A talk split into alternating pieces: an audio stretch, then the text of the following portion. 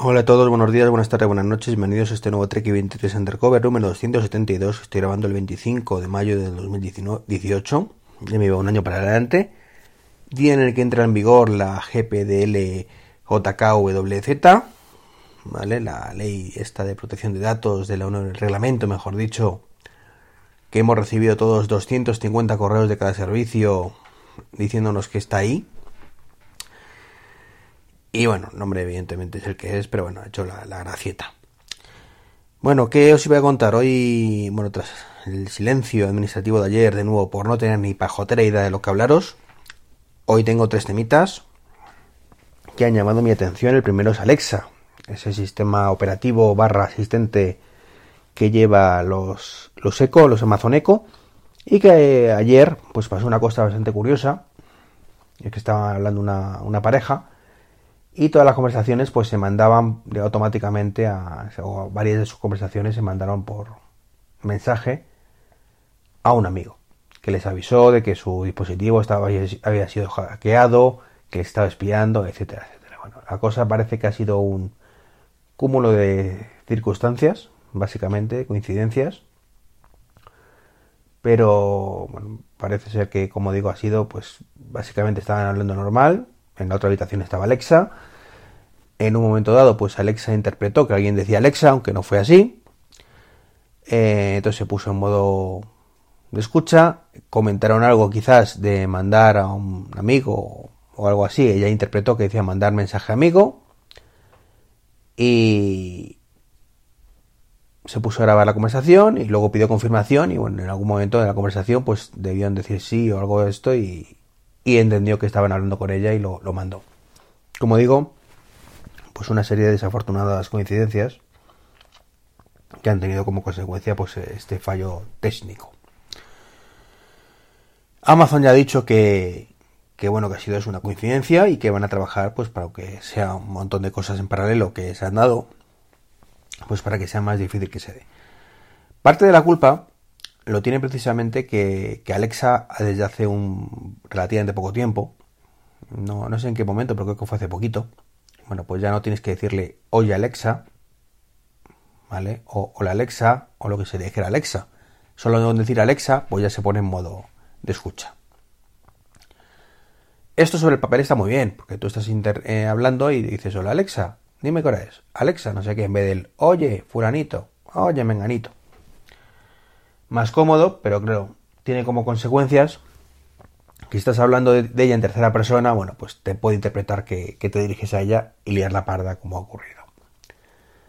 Así que nada, esto para los que son anti, anti, anti protocolos, iba a decir, anti sistemas domóticos de ese estilo o anti asistentes, no me salía la palabra, pues les da alas, ¿no? Como que es verdad, que nos espían, que es que un altavoz que está escuchando constantemente, que esto no puede ser, que patatín, que patatero, los paranoicos que hay en todas partes, muy respetable, por supuesto.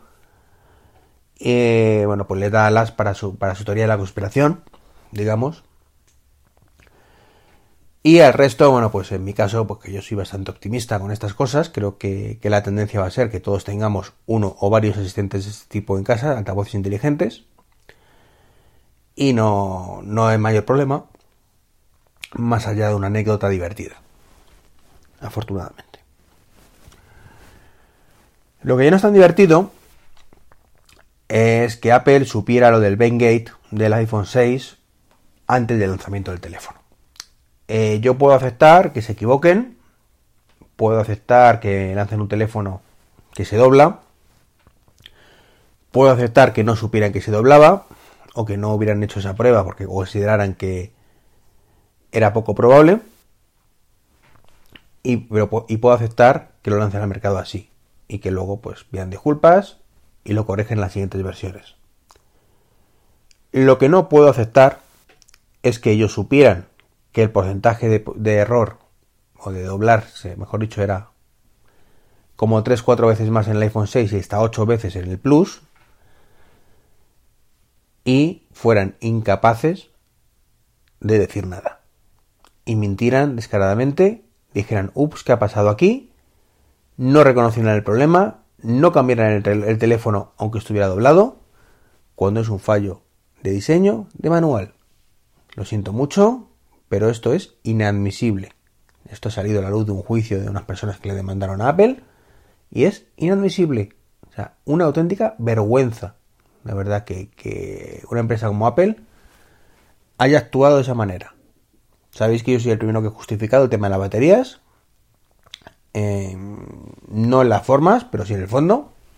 ¿De acuerdo? Creo que tenían que haber hablado antes de hacer esos cambios. Pero bueno, lo hacían un poco, aparentemente, la excusa que ponen es por el bien del usuario y tiene pinta de ser así. Pero esto de saco un teléfono, te lo vendo a sabiendas de que tiene un fallo de diseño gordo, es una vergüenza. Sobre todo cuando luego niegas, niegas perdón, la mayor, dices que no sabes nada, eh, mientes como un bellaco y sinceramente no sé si ha salido una sentencia ya, pero espero que le metan un puro de los gordos, si esto es así. Pero bien gordo. como digo, vergonzoso, inadmisible e intolerable. Me caliento con estas cosas, ¿verdad? Sabéis que, yo si hay que dar cera, doy, cera a quien sea. Y si hay que decir que es estupendo, pues también lo digo. Y por último, una noticia que, se sabía ya desde hace tiempo, se rumoreaba, que es que Movistar y Netflix han llegado a un acuerdo. Y todo el contenido del segundo puede estar en la plataforma del primero. Un poco curioso, es un poco curioso. Y bueno, pues, pues sorprendente, pero bueno, está bien porque Netflix llegará a más gente y Movistar también sale ganando porque a fin de cuentas pues eh, hace más atractiva su plataforma para, para los usuarios. Claro, eso estaría bien si tuviéramos la aplicación de Movistar en todas partes. Como por ejemplo, se me ocurre, no sé, no sé, el Apple TV. Pero con los cachuparros que son, pues no lo van a ofrecer y seguiremos dependiendo de una cutre página web, de una aplicación de, televisión de aquella manera en algunas plataformas y del decodificador que da Canal Plus, perdón, Canal Plus Movistar en este caso. Entonces, experiencia de usuario perjudicial básicamente. Netflix está en todas las plataformas, mientras que Movistar pues no quiere estar en todas las plataformas. Así que esto me genera, como digo, sensaciones encontradas. Por un lado, creo que estratégicamente no es mala opción. Eh, es cierto que la gente en general suele ser muy conformista. No se preocupa de estas cosas, no le da tantas vueltas como podamos hacer un poco los que somos más frikis de estas cosas. Y si tú le dices a un usuario medio que eso lo puede ver en el decodificador, pues va a decir, pues vale, pues lo tendré que ver en el decodificador. Si le dices que lo puede ver solo una televisión a la vez, dirá, pues vale, solo puede ver una televisión a la vez. Y si le dices que luego tiene que ver a salto de la pata coja, pues saltará la pata coja y dirá que bueno, que es lo que hay que hacer para verlo. Y, ya está. Mientras que, pues yo en mi caso, pues no me valen esas cosas. Si me dicen eh, que hay que verlo en un solo televisor, digo, no me convence. Si hay que verlo en su plataforma, no me convence y si hay que hacerlo a la pata coja, pues no me da la gana. Busco alternativas y veo que Netflix directamente, bueno, pues ofrece multiplataforma, lo veo directamente en la fuente y punto. Pero bueno, para los que tengan Movistar, pues es una cuota que se van a ahorrar. Pero no creo tampoco que sea muy llamativo para, para los que ya tenemos Netflix en otras plataformas. Yo no me planteo pasar Movistar por esto. Si estuviera Movistar, pues a lo mejor.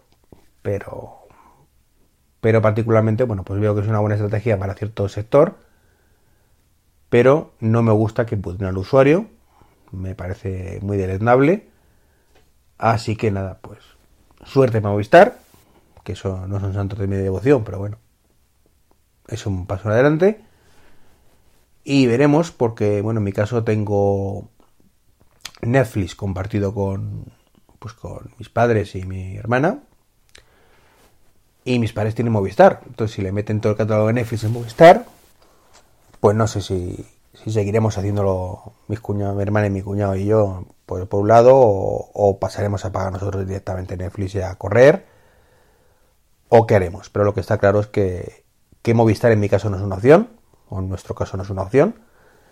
Si tuviera aplicación para Apple TV, pues quizás, y solo quizás, no lo plantearíamos, pero no, como no es el caso, pues nada.